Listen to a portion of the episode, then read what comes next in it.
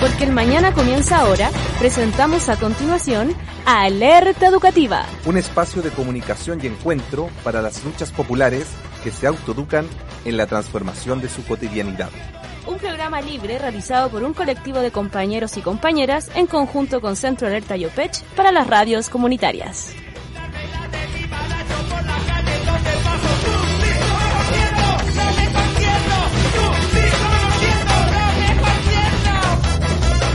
Buenas tardes, buenos días, buenas noches, dependiendo del horario en que nos estén escuchando. Eh, hoy día nos encontramos en una nueva versión del programa Alerta Educativa, en su versión 319.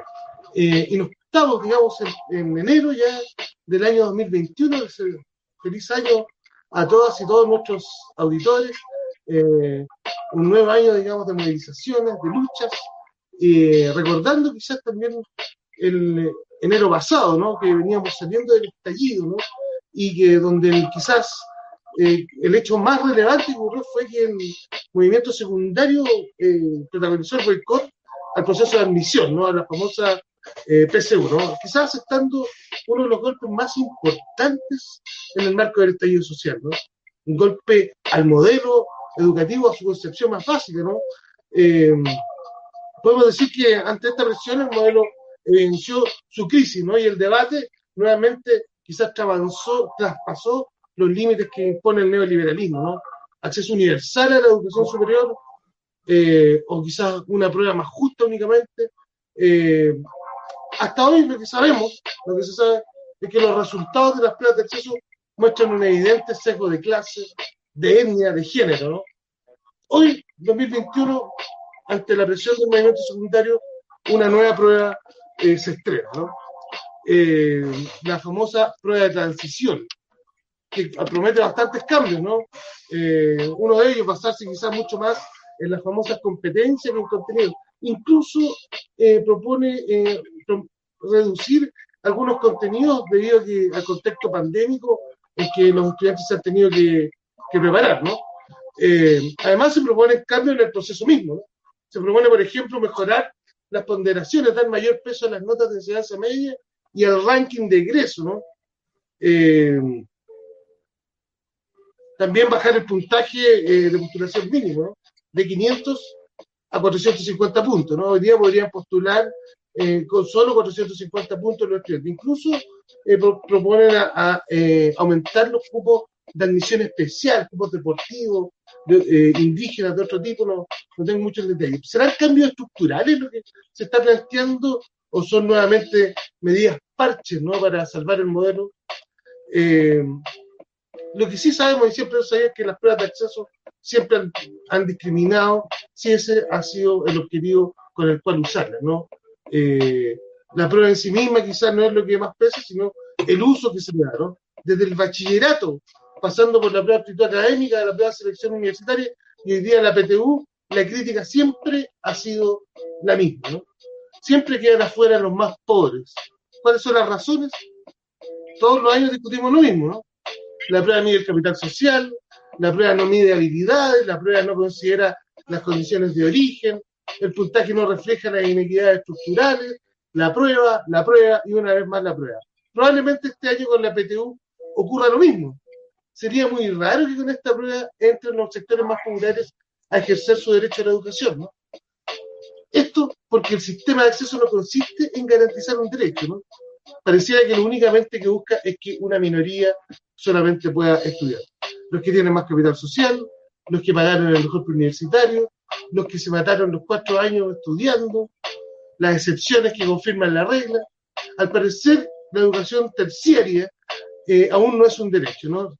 Eh, y seguirá siendo un privilegio mientras existan pruebas estandarizadas. ¿no? Incluso para los más confundidos con la retórica del capital, es porque ellos tienen el mérito de poder estudiar. Bueno, ¿qué dicen los estudiantes secundarios? ¿Qué dicen los estudiantes que se han organizado? Para esto, bueno, presentamos aquí, estamos con Camilo Pardo, eh, integrante de Secundarios en Rebeldía. Eh, gracias, Camilo, por estar acá presente nos encontramos de Concepción. No, gracias a ustedes por la invitación. También nos acompaña, ya estaba aquí en la educativa, Felipe Arroyo, del colectivo Norma Vergara, también de Concepción.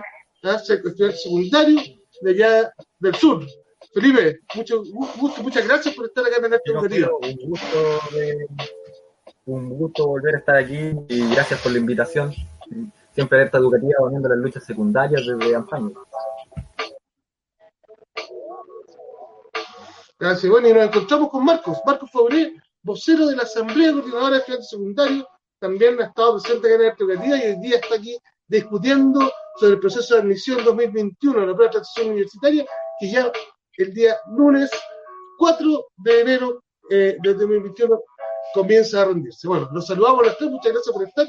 Y lanzamos la primera pregunta y metámonos al debate. Bueno, ¿cómo ven ustedes este, esta nueva coyuntura? ¿Cómo se plantea frente a esta próxima semana que se viene el proceso de admisión? Eh, alguna declaración vimos ahí de la ASER, ¿no? Que eh, algunos le echaron medio ambigua. ¿Qué nos podría, eh, partamos con Marcos, qué nos podrías decir respecto a la coyuntura de mañana, Marcos? Sí, bueno, primero que nada agradecer la invitación, evidentemente. Mucho gusto estar de nuevo acá. Eh, y bueno, en especial compartiendo con más compañeros eh, secundarios.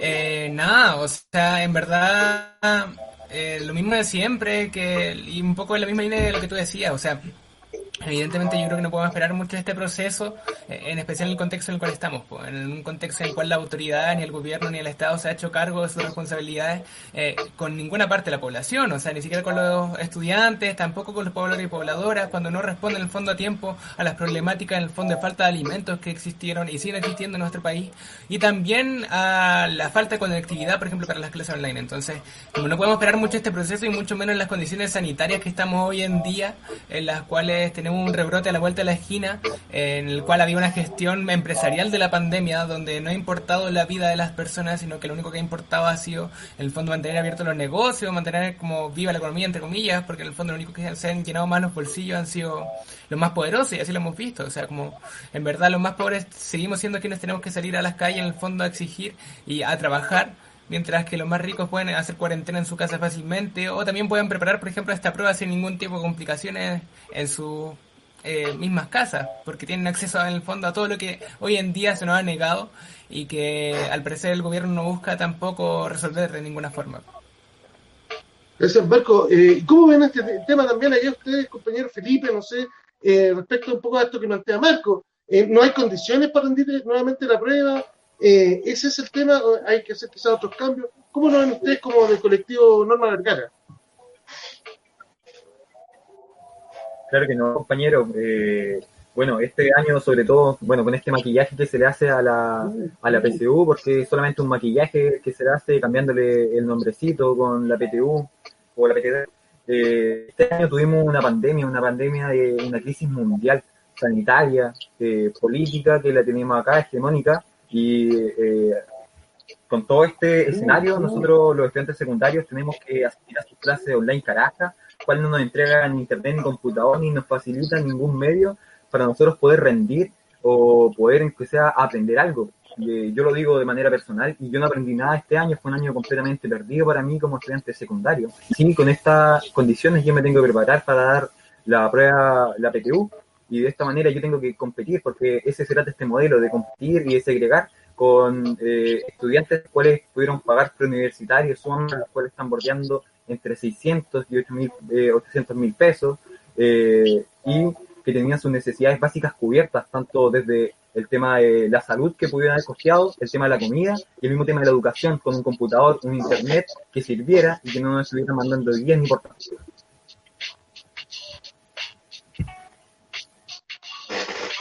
se nos, se nos quedó un poquito pegado, Felipe, pero eh, mientras esperamos que se reelecte, no sé, Camilo, respecto a ese mismo tema, ¿cómo lo ves tú, no?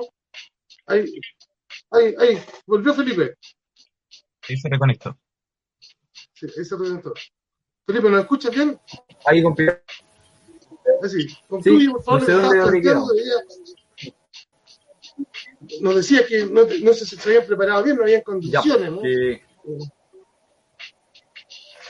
claro, no habían condiciones económicas para nada. Nosotros como estudiantes populares, como estudiantes secundarios, teníamos que, eh, en verdad el estudiante popular tenía que ver si ayudaba en su población eh, a organizar la olla común o ver qué había para comer en su casa o estudiar. Esas eran las condiciones que los estudiantes populares estaban en este momento, en este año.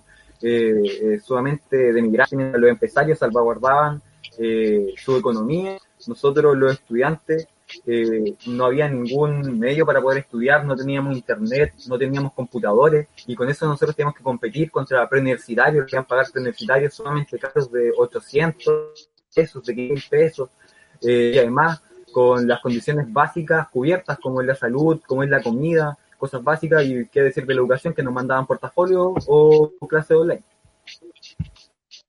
Súper. Pero allá, ¿cómo lo ves tú también, Camilo? ¿no? Camilo de secundario en rebeldía también se nos puede también contar, porque aquí estamos con distintas organizaciones del movimiento secundario. La Asamblea Coordinadora eh, de Estudiantes Secundarios, quizás la que más resuena en los medios, pero también, eh, bueno, con el colectivo Norma Vergara con Secundario en Rebeldía, de donde viene Camilo, ¿no? ¿Cómo lo ven ustedes también como, como organización, no? O sea, nosotros creemos que más allá de lo que se pueda decir en torno a la nueva prueba de transición, que realmente no es nueva, hay que recordar que todo esto ya está planificado, ya está, así decirlo, llevándose a cabo hace un par de años. O sea, por lástima, el boicot que se hizo el año pasado, más allá de, significar un pequeño avance en torno al desarrollo de algunas organizaciones, por lástima a nosotros no nos otorgó absolutamente nada. O sea, ni siquiera estamos hablando de cambio esto es un proyecto del gobierno que se está efectuando, nada más. Ni siquiera es por la presión o por algo por el estilo. Entonces, para nosotros, más allá de la prueba o no, lo que se ve aquí es la clásica problemática que vivimos los estudiantes y en realidad toda la sociedad chilena. La segregación fundamental que existe entre las clases sociales. O sea, nosotros creemos que incluso si la prueba se cambia, el hecho de que la educación sea un bien de mercado o se vea, por así decirlo, como un área donde invertir y de donde sacar ganancias y donde la mercancía nosotros tenemos que competir entre nosotros para generar más valor, eh, la cosa no va a cambiar. Y es por eso que para nosotros es fundamental el denunciar este proceso como un, un proceso más de mm, todo el modelo educativo de mercado chileno. Nada más. Porque si nos concentramos nuevamente en la PTU y intentamos, por así decirlo, agarrar pequeños hitos mediáticos en torno a las diversas coyunturas que se dan eh, con este tema de la PTU y también con otros temas que van a salir obviamente más adelante, que son lógica consecuencia de la segregación de esta prueba, eh, al final no, nos desenfocamos un poco y volvemos a lo mismo, que es también el otro problema que yo quería tocar acá, que es la gran desorganización que existe en el mundo secundario, más allá de la existencia de diversos piños, de diversas organizaciones, eh, mediáticas o no, el hecho es que el movimiento secundario sigue sin tener la fuerza para imponer sus demandas, de una manera real, más allá del mediatismo que podamos tener. Yo creo que eso es una gran problemática que podríamos discutir entre todos, que es cómo organizar al movimiento secundario más allá de más o menos entrevistas que se dan en la tele y más allá de menos o más tomas que se puedan hacer de, diversos recintos públicos para causar un poquito más de, de impacto mediático. ¿Cómo podemos realmente cambiar las condiciones materiales de nuestros compañeros que día a día, como decía Felipe, viven la, la consecuencia de un sistema segregador. Interesante tema eh, plantea Camilo, ¿no? Eh, veíamos que quizás, bueno, eh, incluso los cambios que, que podíamos haber visto a, propósito del boicot que se hizo el año pasado, son cambios que ya se venían pensando, ¿no? Bueno, de hecho, el mismo acceso a la educación superior, como lo vemos en los datos ahí que nos va aportando Diego eh, desde, desde los controles, ya venía, es un fenómeno en el mundo, ¿no? O sea, hay que hacerse cargo un poco también de repensar este tema de la educación superior. Eh, ¿cómo, ¿cómo, lo ven ustedes también ahí desde hace, Marco, eh, respecto también a lo que está planteando Camilo? ¿no? Sea, es importante hoy día que, que lo, más allá de, de, que los medios aparezcan cambios motivados por las organizaciones, también podamos ir tomando quizás la iniciativa, ¿no? Eh, y para eso, claro, evidentemente la organización es un tema fundamental. ¿Cómo lo ven ustedes, no? Respecto a esto que pone Camilo arriba de la mesa. Sí, o sea, evidentemente son desafíos súper grandes eh, actualmente. O sea, en el fondo, cómo volver a articular el movimiento secundario, también en el fondo, cómo pensarlo desde otras lógicas que no sean en el fondo las verticales que existían hasta el 2017, 2018, que es más o menos cuando se quiebra el movimiento estudiantil, como organizado así en gran potencia. Eh, y que yo creo que también era un quiebre de cierta manera necesario para repensar en el fondo las lógicas que teníamos dentro de nuestras propias organizaciones, dentro de nuestras propias escuelas. Yo creo que allí ayudó un montón en el fondo a poder desestructurar, repensar todo aquello, el movimiento feminista de aquel entonces. Y que claro, yo creo que es un desafío súper grande el que tenemos desde ahí en adelante, en el fondo, el cómo vamos repensando nuestras organizaciones y nuestras formas de construir, que eso es lo más importante al final del cabo. Más allá también como de lo que podamos poner sobre eh, la mesa, sobre la palestra pública, en los medios, en las calles, que yo creo que ahí es una pega que todos hacemos de alguna u otra forma.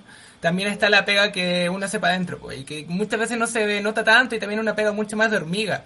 Y que mm, ahí yo creo que, que todos somos conscientes en el fondo de lo que de lo que hacemos, como desde la casa hasta la hasta los liceos mismos y va un poco en la línea de la propuesta, por ejemplo, de la ACES del control comunitario, que más allá, como un poco bajo la lógica de lo que de lo que no hagamos nosotros, nosotras, nosotras por la educación no lo va a hacer nadie más.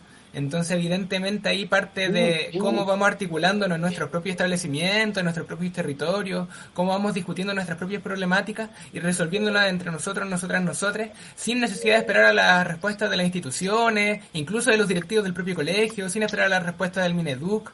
Y yo creo que también eso ha sido un poco lo que se ha vivido durante toda la pandemia y post-revuelta, o sea, la autogestión en el fondo y el enfrentamiento a partir de la organización popular de la pandemia misma, con las ollas comunes, con los operativos de sanitización, también con ciertos preuniversitarios populares que se han levantado como que sabemos que en el fondo no vienen a resolver la problemática del acceso a la educación superior, que eso se consigue solo a través de la movilización, pero que sí en el fondo logran a poder apañar en el fondo a caleta de cabros, cabras, cabres eh, que no tienen las condiciones.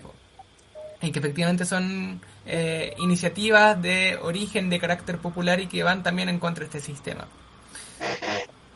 Gracias, Marco. Oye, y Felipe, tú eh, bueno, ya un poquito también desde la realidad del, colectivo Norma Vergara, ¿no?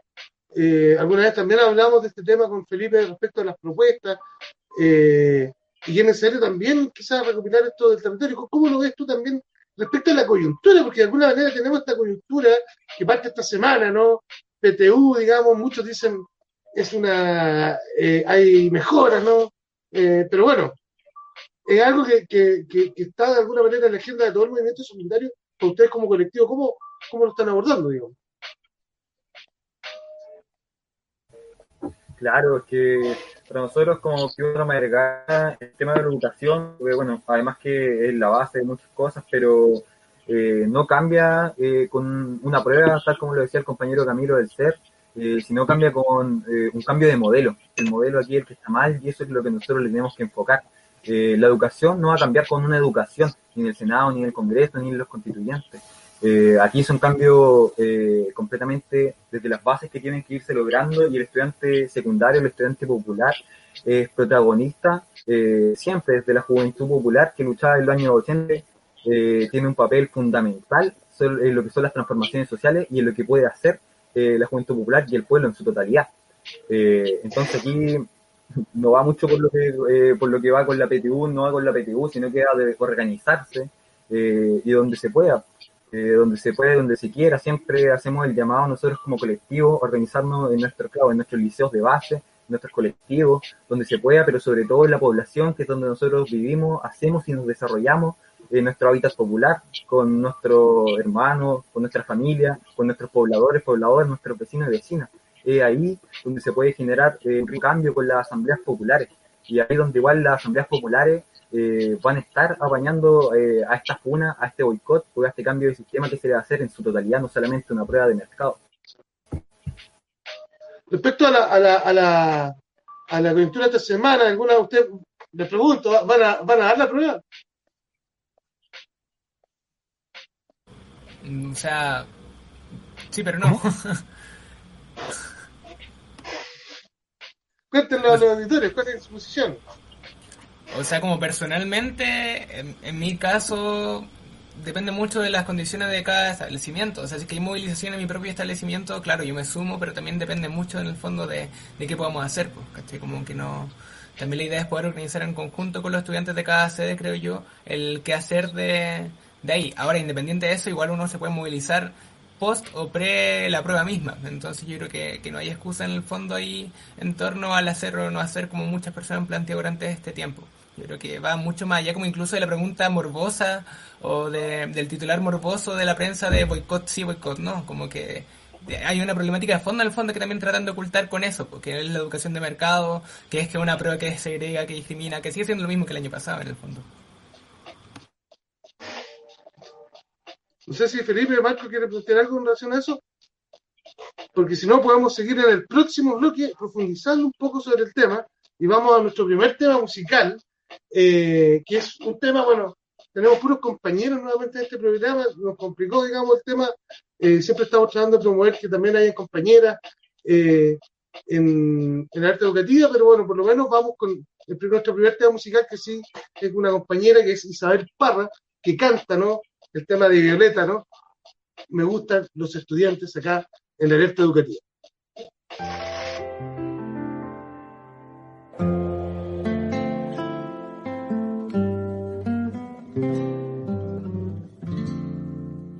Que vivan los estudiantes, jardín de las alegrías. Son aves que no se asustan de ánimas ni policía. Y no le asustan las balas ni el ladrar de la jauría. Caramba y zamba la cosa, que viva la astronomía.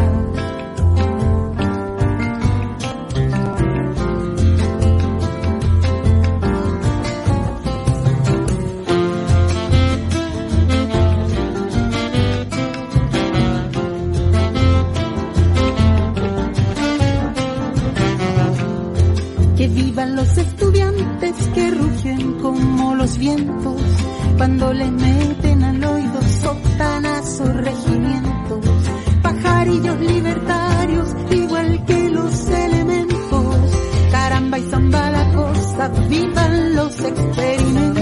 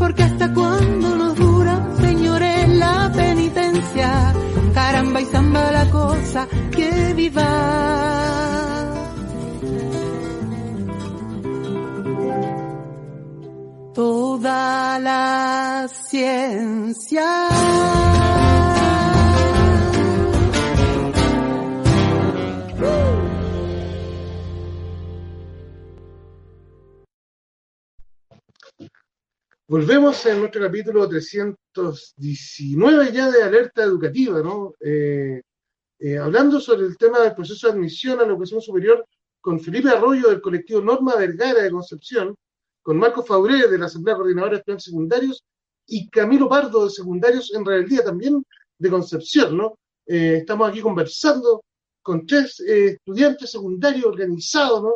respecto a esta coyuntura que, que es una coyuntura sin duda producido por el movimiento secundario, no ante el boicot eh, del año pasado. Pero antes de seguir profundizando en eso con los compañeros, vamos a eh, saludar a las radios comunitarias que nos retransmiten y a las cuales nos debemos como programa, ¿no?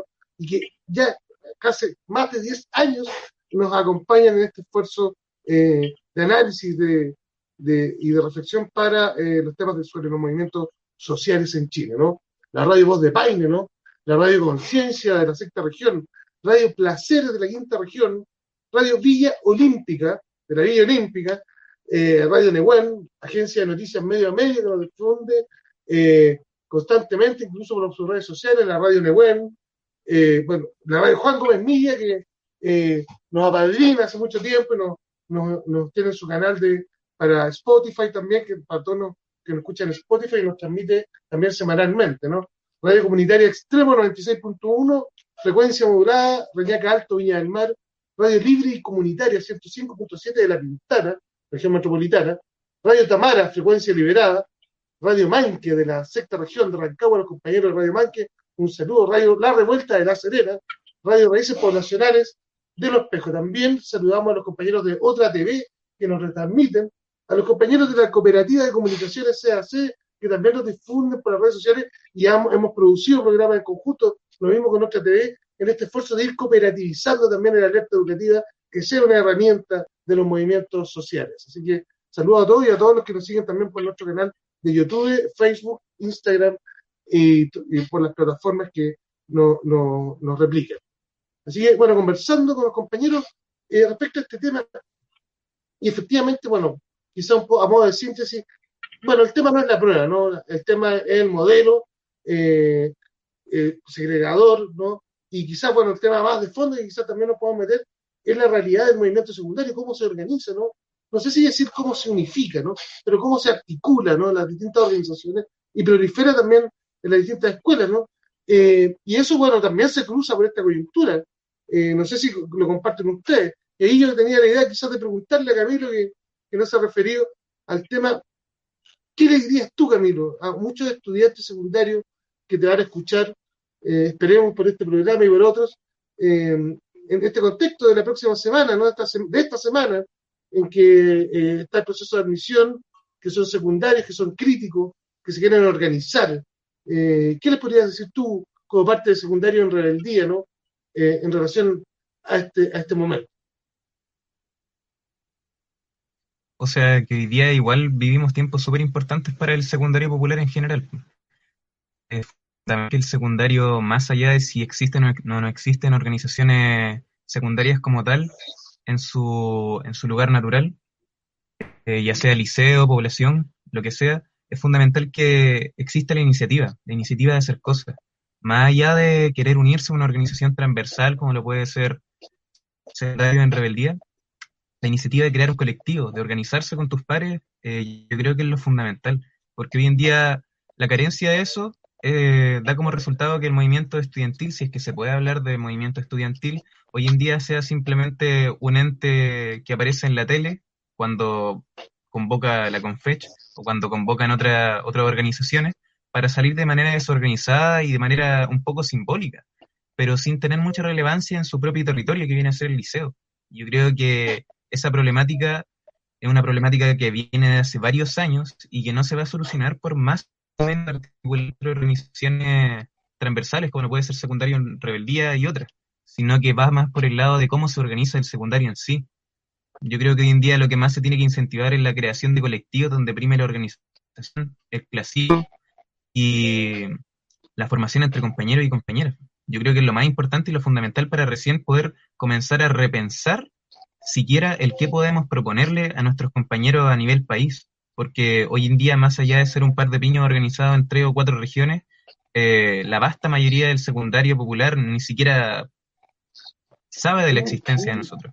Y yo creo que ese problema no se soluciona, como, como repito, por si nos juntamos más o menos, sino cómo le decimos y cómo el secundario por sí mismo se puede organizar. Súper. Organizarse, ¿no? Eh, bueno, pero la coyuntura, ven esta coyuntura, pero de esta semana como un, como un, como un momento también quizás para profundizar la organización. Muchos secundarios y secundarias eh, están en esta disyuntiva que se le pone en el hogar, que se le pone en la escuela, que se le pone, bueno, por los medios de comunicación de ir a rendir la, la prueba y además en este contexto, ¿no? Con, con una serie de medidas. Es un contexto para organizarse, ¿cómo lo ven ustedes, Felipe, no sé, Marco? Eh, porque bueno, hay que fundar, pero esta semana es un contexto, digamos, para animar la organización, que, movilizarse. Eh, claro, que sí, nosotros consideramos que eso para, para organizarse como siempre, hoy día, como mañana, como pasado, como la próxima semana, siempre un concepto para organizarse, para guaraquear, para eh, y para demostrar eh, la aberración que hay en la, educación pública y en la educación de mercado en general. Eh, nosotros hemos llamado en verdad a los compañeros que van a rendir la PTU, esta, esta generación de un nuevo corte histórico, a que si le quiere dar, bueno, está libertad de acción en verdad. aquí no se viene a juzgar a nadie, pero si ve que sus compañeros están organizando en el mismo liceo, súmese a la protesta, trate de organizarse en los mismos establecimientos, eh, y a los compañeros eh, que todavía no la van a rendir, que son de tercero, primero, incluso más bajo, eh, para en verdad a, poder darle un poder mostrarle el poder que nosotros no estamos ni ahí con sus clases virtuales, no estamos ni ahí con su PTU, con su manera de su educación de mercado en su totalidad, que lo único que buscan verdad es crear la, la competición nosotros mismos entre nuestros pares. Entonces, eh, la mano al poder, ese es el llamado que nosotros hacemos para esta jornada y de aquí para adelante, de aquí para atrás siempre ha sido eso.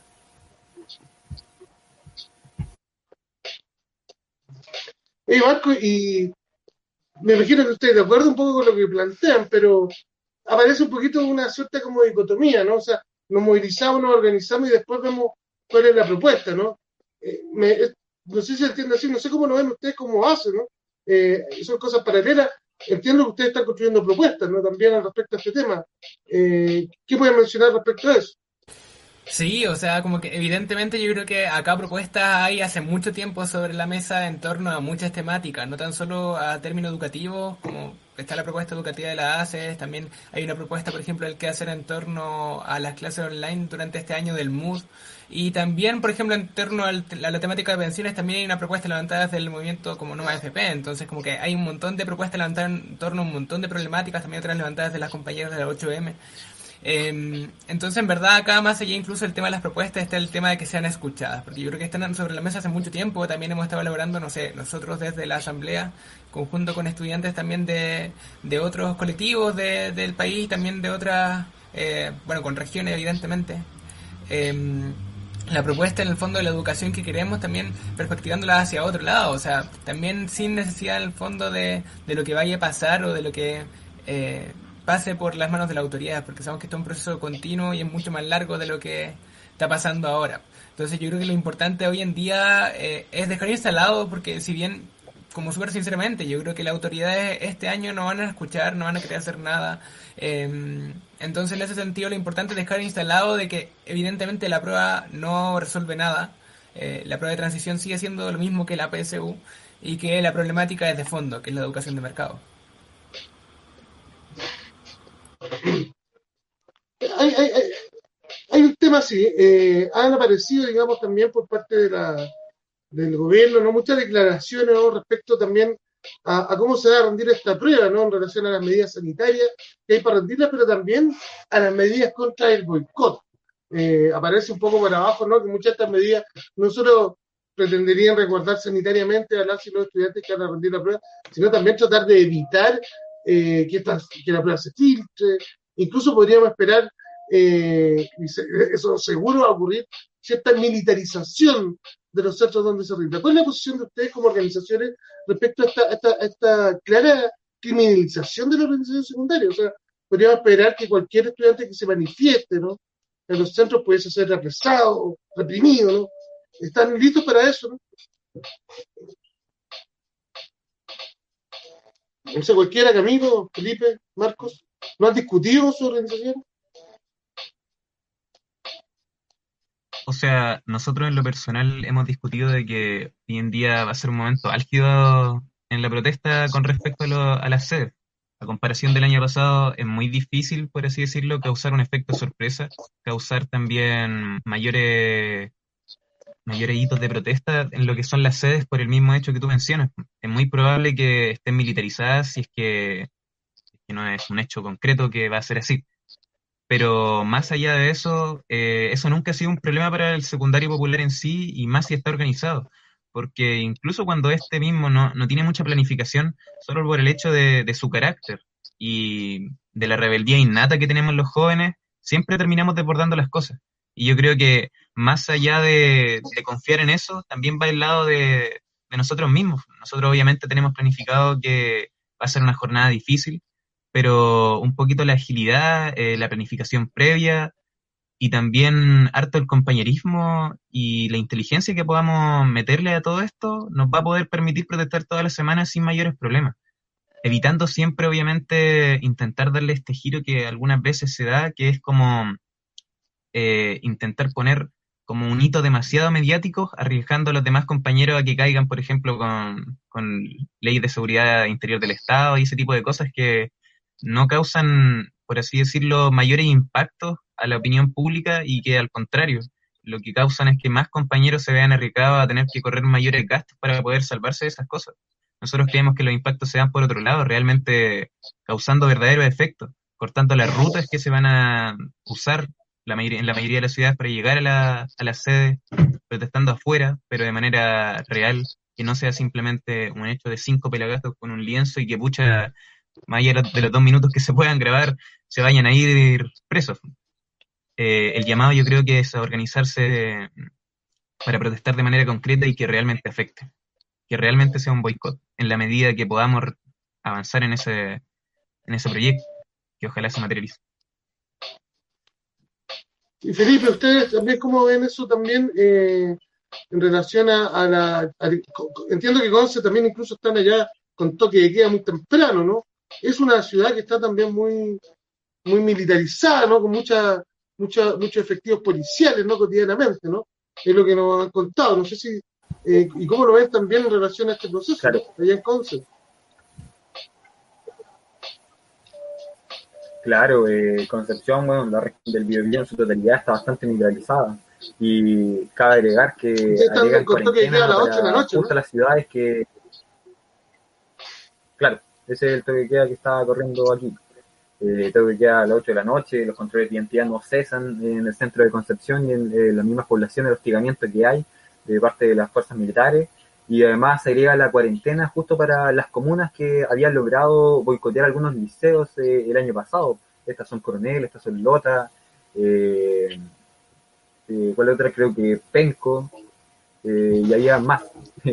Entonces, eh, nosotros esperamos y hacemos, damos, un hecho, igual que como decía el compañero, comparto mucho sus palabras, que damos por hecho que la militarización, eh, los establecimientos, tanto de nuestras poblaciones, eh, eso nosotros lo damos por hecho, sabemos que eso va a pasar y el estudiante siempre eh, ha sido máster y va a poder resolver este mismo escenario.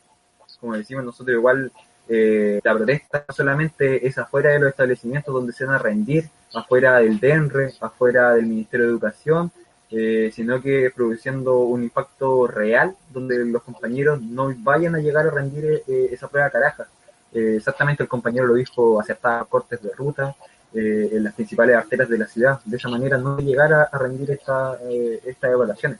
Y un medio eficaz para poder lograr creo que si otros compañeros quieren hacer eh, boicot, tomas, cadenazos, chapazos, eh, están en libertad de acción y les saludamos eh, y les reconocemos que, que se arriesguen a esa acción igual, como los mismos compañeros que quieren ir con un lienzo a colgarlo de forma, aunque sea simbólica, o quieren ir a hacer eh, jornadas de propaganda. Super, gracias Felipe. Bueno, llegamos ya a nuestro último bloque y nos vamos con nuestro siguiente tema musical para luego volver con eh, Felipe Arroyo, Camilo Pardo y Marcos Pobre a discutir y quizás meternos más a fondo, digamos, en la realidad del movimiento secundario, la posibilidad quizás de articularnos más, ¿no? ¿Cuántas organizaciones hay? Eh, ¿Qué dificultades tenemos para organizarnos, para organizarse los secundarios? Hay que recordar que el movimiento secundario en Chile ha tenido eh, esta potencia, ¿no? de detonar, de motivar, de inspirar eh, místicamente incluso, ¿por qué no decirlo?, a la organización popular. Así que eh, nos metemos al próximo tema y vamos con la compañera Evelyn Cornejo con su tema Las leyes, acá en Alerta Educativa.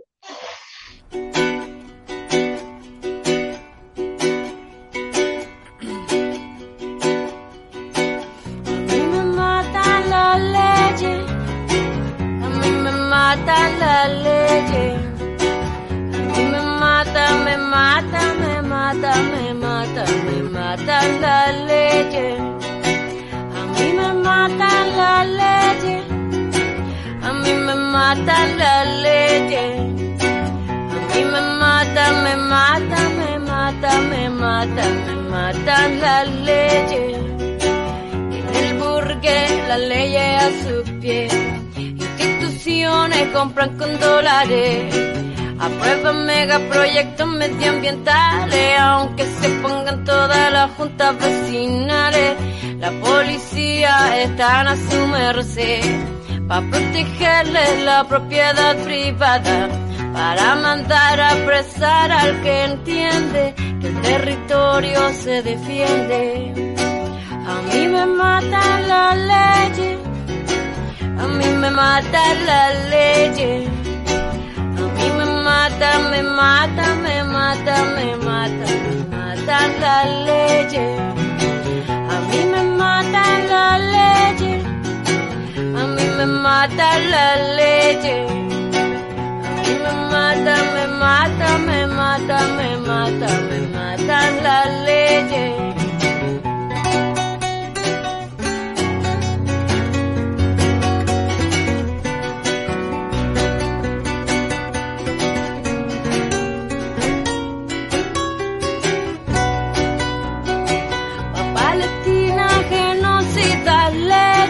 leyes. para Cuba el bloqueo son leyes, para el mapuche terroristas leyes, para el chileno esclavizante leyes, para el pueblo pobre las penas son leyes, para nuestros recursos las ventas son leyes, para que lucha la cárcel son leyes, y aquí nos matan las leyes. Me tengo que ir caminando que el patrón me está esperando para que él siga viajando, viajando y yo siga cumpliendo el horario. Me tengo que ir caminando, que el patrón me está esperando para que él siga engordando, engordando y yo siga, siga adelgazando. Que a mí me matan las leyes las leyes que a mí me matan, me matan, me matan, me matan, me matan las leyes que a mí me matan, me matan, me matan, me matan, me matan las leyes que a mí me matan, me matan, me matan, me matan, me matan.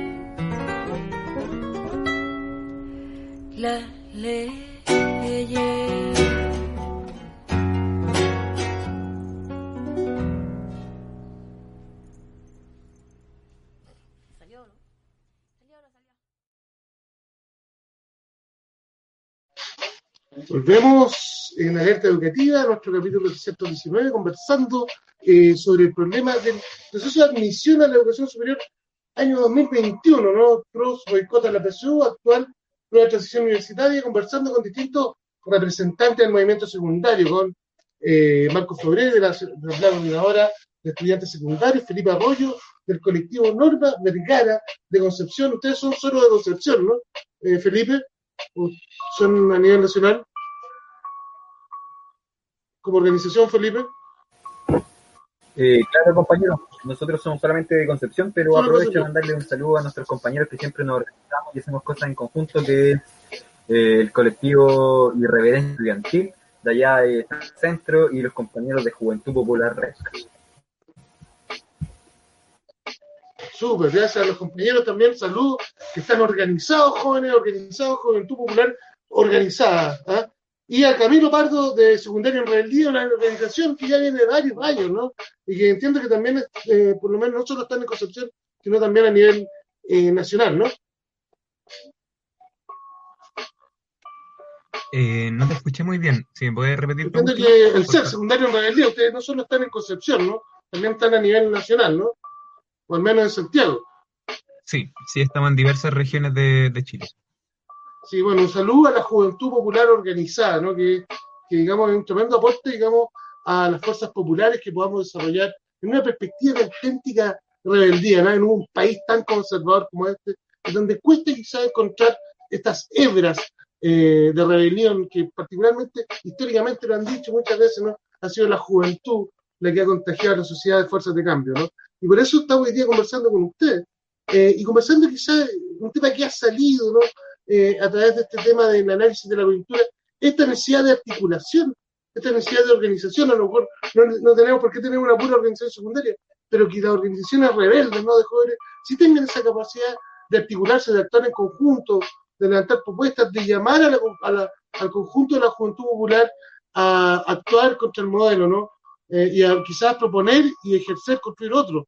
Eh, ¿Cómo ves tú eso, Camilo? ¿Cuáles son las principales dificultades que tú ves para que pueda darse esta articulación? Eh, bueno, aquí siempre estos temas son más puntudos en general, pero yo creo que la, la mayor problemática para, para esto se da por el hecho de que hay diversas tareas. Eh, y algunas personas, algunas organizaciones simplemente se abocan a, a unas tareas dejando de lado otras. Nosotros creemos que fundamentalmente todo movimiento eh, a lo largo de la historia no se produce por vocerías, ni mucho menos se produce por situaciones o acciones de alto impacto para los medios burgueses.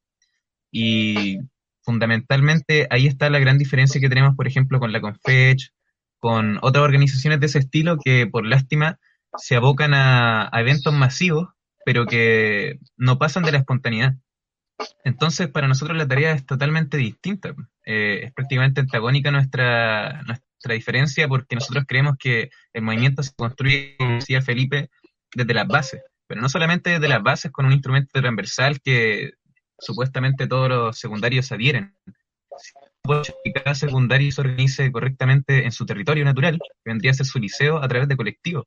Nosotros creemos que es la única manera real y tangible y que al mismo tiempo ha permitido que nosotros podamos desarrollarnos por varios años eh, y que el secundario pueda avanzar.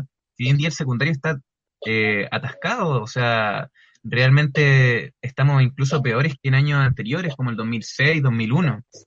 Y eso se debe a que las tareas se han ido dejando de lado. Hoy en día la recomposición del pueblo también aplica para, para el secundario. Y en ese sentido, la mayor diferencia, para hacerla corta, yo creo que es la tarea de construir desde abajo. Pero construir desde abajo de verdad, no simplemente como consigna, sino realmente aplicando que cada liceo realmente se organice y no asista a convocatorias, sino que las cree y que articule esas para realmente llegar a construir un movimiento. Ese es el concepto al menos que yo tengo de articulación. Interesante eso de, de la construcción desde abajo. ¿En qué consiste esa construcción de base? Que siempre está un poquito ahí en el debate de la organización, en esta visión más, más de construcción desde la base, del, trabajo de la tarea y un poco también los que aparecen un poquito más en la superficie, más eh, eh, pero bueno, hay que, pero hay que profundizar en eso, ¿no? Porque muchos entienden distinto, ¿no? ¿Cómo ven ustedes este, este tema de la Asamblea Coordinadora de Estudiantes Secundarios, Marco, este, de la construcción de base, ¿no? ¿Qué implica esto, no? ¿Qué, qué, qué acciones son las que, que habría que llevar a cabo, ¿no? Para, para realmente hacerse cargo un poco también de una deuda que no solo tiene el movimiento estudiantil secundario, ¿no? Sino que muchas organizaciones, incluso eh, territoriales, eh, bueno, gremiales, ¿no? Respecto a esta construcción desde la base, desde abajo, como se llama. Sí, o sea, yo creo que, bueno, lo mismo que decíamos antes, es un desafío súper complejo y yo creo que venir a decir que uno tiene la respuesta como a todo aquello sería súper iluso, creo yo. Como que yo creo que también hemos aprendido mucho sobre la marcha, el ir haciendo las cosas, yo creo que también es parte de, pues, el ir prefigurando la sociedad que queremos hoy en día, significa también muchas veces porrazos, caerse, levantarse, ver en qué nos equivocamos. Yo creo que todas las organizaciones populares en algún momento nos ha pasado, que nos damos cuenta en verdad que fallamos en alguna cosa y que es como, pucha, lo podemos hacer de otra forma. Yo creo que también pasa mucho en las asambleas territoriales, pasa mucho en el fondo también en las organizaciones sociales, como que yo creo que todas las organizaciones estamos, no estamos exentas de aquello. Y yo creo que también es un poco la riqueza de, de eso mismo, lo hace un poco más sincero de cierta forma. Eh, ahora, por otra parte, también creo que, que, hay que dejar en el fondo de, de pensar en esta lógica como, a mí parecer un poco, un poco patriarcal a veces, como de creer que la forma que uno tiene de manifestarse uno de organizarse es la correcta y que todas las demás no, no valen. O sea, como que para mí perfecto, para la ASE en general como perfecto, si es que existen más colectivos, más organizaciones, yo creo que en el fondo también está ahí la mano como lo que decía Camilo, como lo que dice Felipe, en el fondo de la pega que uno hace en su propio liceo. Y yo creo que claro, como que esa pega muchas veces puede ser como de hormiguita, que no, no se puede ver mucho para afuera, porque claro, es son piños más chicos, puede ser en el fondo como pega que a veces no es tan visible, que son cambios igual como a veces más desde lo que cambios que van sucediendo dentro del mismo liceo, porque igual marcan un precedente dentro de la historia de organización, de movilización dentro de los mismos lugares, como también hacia el cómo vamos proyectando la, la educación de ahora en adelante. Entonces, yo creo que eso es como también en el fondo entender que que acá nadie es imprescindible dentro del movimiento estudiantil, como también todos somos de cierta forma imprescindibles, como que está esa como eh, contradicción media, media chistosa quizá, pero que igual es, es, efectiva, que evidentemente acá el movimiento estudiantil nadie puede abogarse la representación de todo el movimiento estudiantil, evidentemente, como sería súper absurdo, o sea, hay gente que nos dice, por ejemplo, nosotros la hace que ustedes se abogan la representación de todo el movimiento, es como, no, loco, jamás hemos hecho eso. Como, y no queremos hacerlo tampoco. Como que en el fondo entendemos que acá la mano está en el fondo en la articulación entre estudiantes desde nuestros propios liceos y también la articulación con otras organizaciones, porque tampoco vamos a lograr nada siendo solo los estudiantes secundarios, porque ya sabemos las herramientas que tiene el Estado para poder eh, acallarnos, o sea, aula segura, el control preventivo de identidad, también la criminalización histórica a través de los montajes en los medios de comunicación. Entonces, eso en verdad.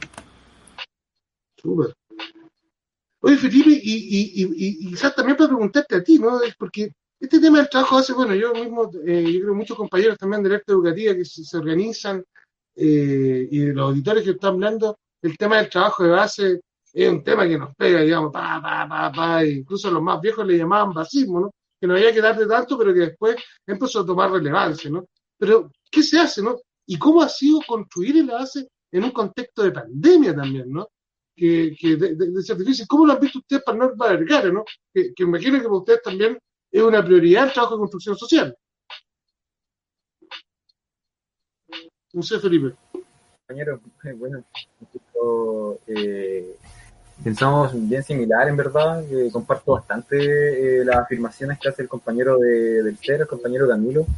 Eh, creemos que la organización de base es la que va a llegar a, a, a eh, alcanzar la, la grande victoria y la recomposición del movimiento secundario estudiantil y el mismo movimiento de popular en del pueblo. Eh, pero igual queríamos que, cada uno va aportando eh, segundo como cada uno le vaya poniendo en verdad. Cada uno al final es lo suyo y todo es lo mismo, todos vamos para el mismo lado y ahí es donde eh, nosotros le tenemos que, ir apuntando. Lo mismo que recalco lo mismo, que si un compañero se quiere organizar en su liceo y solamente en su liceo, eh, bien, si quiere levantar un centro de estudiantes, bien, eh, pero si quiere pasar una organización, bien igual, nosotros creemos que todas son importantes eh, y, todas en algún momento al mismo camino, como dicen todos los, los que llegan a Roma, eso mismo para nosotros parte en el movimiento estudiantil. pero sí consideramos que la organización de base, la organización de nuestros liceos, eh, nuestro centro de estudiantes, en los colectivos que nosotros vamos creando en cada establecimiento que nosotros podamos estar, y no solamente establecimientos secundarios, sino que quiero abarcar un poco más, incluso eh, los centros de formación técnica que están bastante votados, los CFT, nadie se acuerda de los CFT, y eh, otra parte donde la juventud popular igual, que no le alcanza para entrar muchas veces a la universidad o se ven mermados sus posibilidades porque los CFT muchas veces tienen las clases de noche, puedan entrar con un acceso a, entre comillas, la educación superior. Entonces nosotros hacemos llamado igual a organizarse donde pueda y donde quiera. Súper.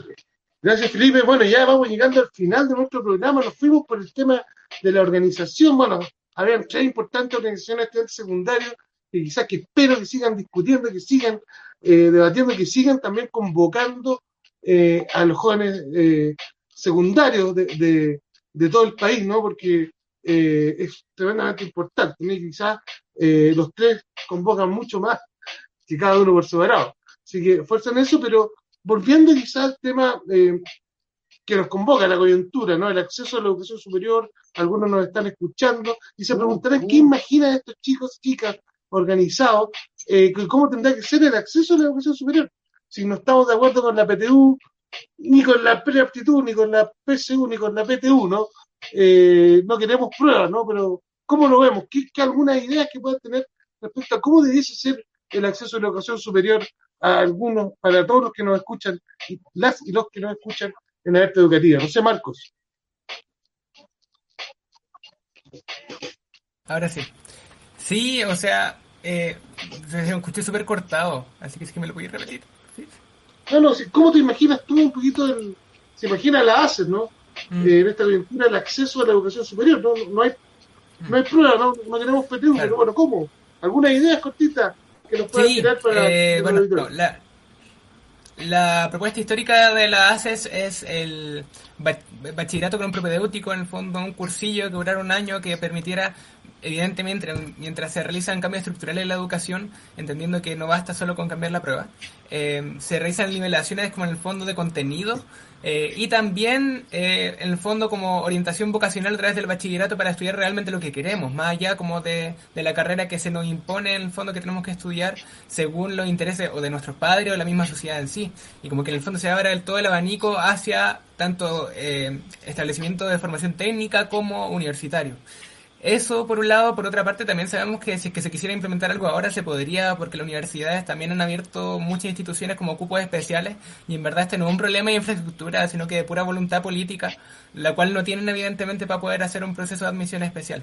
Entonces, claro, lo que nosotros abogamos es el acceso universal y gratuito a la educación superior, eh, sin importar en el fondo el tipo de institución y sin importar en el fondo como la zona de entendiendo que también el proceso, o sea, como la educación superior es un derecho eh, o es el derecho a la educación en sí mismo que está siendo vulnerado con esta propia prueba. Entonces, esas son más o menos las propuestas que nosotros tenemos y evidentemente sabemos que hay un montón más y que va a campo. Mientras que en el fondo se pueda conseguir el acceso universal y gratuito y evidentemente cambio estructural en la educación, todo bien, todo súper.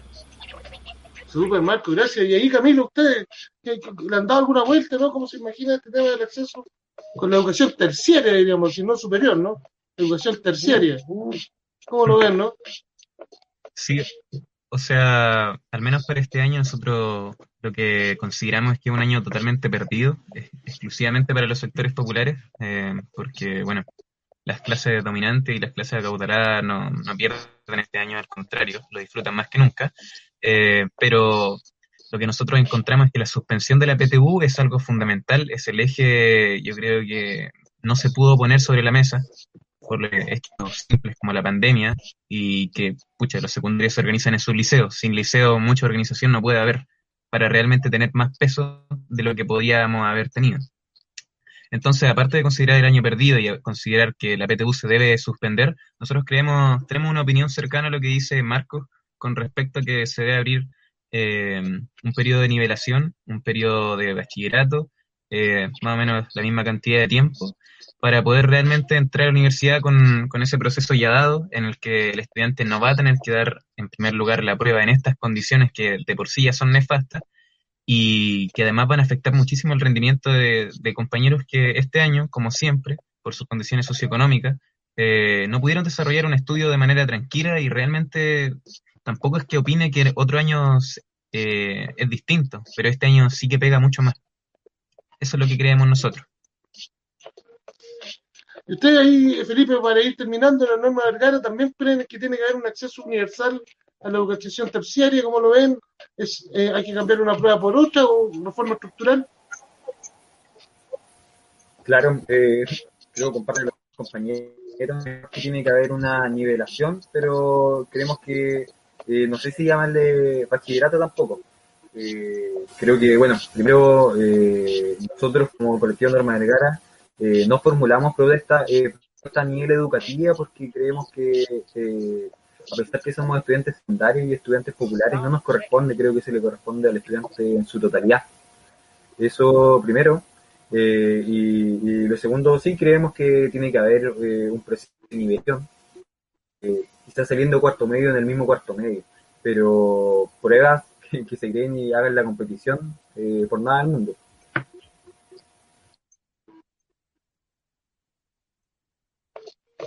Súper, Felipe. Eh, bueno, ya estamos llegando al final de nuestro programa. Se ve de alguna manera que coincidimos, ¿no? Eh, hay que decirlo, ¿no? El acceso a la educación superior, con muchos datos que han ido mostrando ahí Diego en, el, en la columna de abajo, es, es un hecho, digamos, se tiene que masificar y que la educación terciaria, como debiera llamarse, ¿no? En Europa, en Estados Unidos se llama educación terciaria, acá, acá en Chile le llamamos educación superior, con toda esa carga que tiene esa palabra, ¿no? Educación terciaria que debiese ser un derecho, ¿no? Un derecho para todas y todos, y que, bueno, hay que avanzar. Es, en OPECHE, Observatorio de Política Educativa, discutíamos, ¿no? Cómo hay estados, incluso en el propio Estados Unidos, el estado de California, donde las pruebas de acceso no son para discriminar a los estudiantes, sino que son para poder ayudarlos, ¿no? Cómo las universidades estatales del estado de California pueden, de alguna manera, ir tomando pruebas para ver cómo los estudiantes, incluso los estudiantes que tienen más dificultades, ¿no? Eh, minorías, ¿no? Eh, eh, que tienen grupos étnicos determinados, que puedan ser evaluados para que se les pueda dar incluso apoyo a los que son más desfavorecidos. No solamente una prueba que permita discriminar, sino una prueba para promover un derecho, no un mérito, un derecho.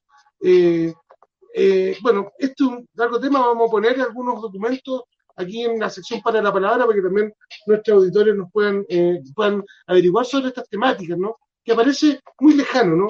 Eh, y no es tan lejano, ¿no? Si uno ve esto desde la perspectiva global, que la educación eh, no es un privilegio, es un derecho, y eso implica mucho, ¿no? particularmente en el sistema chileno. Bueno, agradecemos a Camilo Pardo del CER, a Felipe Arroyo del colectivo Norma Vergara y a Marco Febré de ACE por haber participado acá y nos vemos nuevamente en el próximo capítulo de Alerta Educativa. Gracias.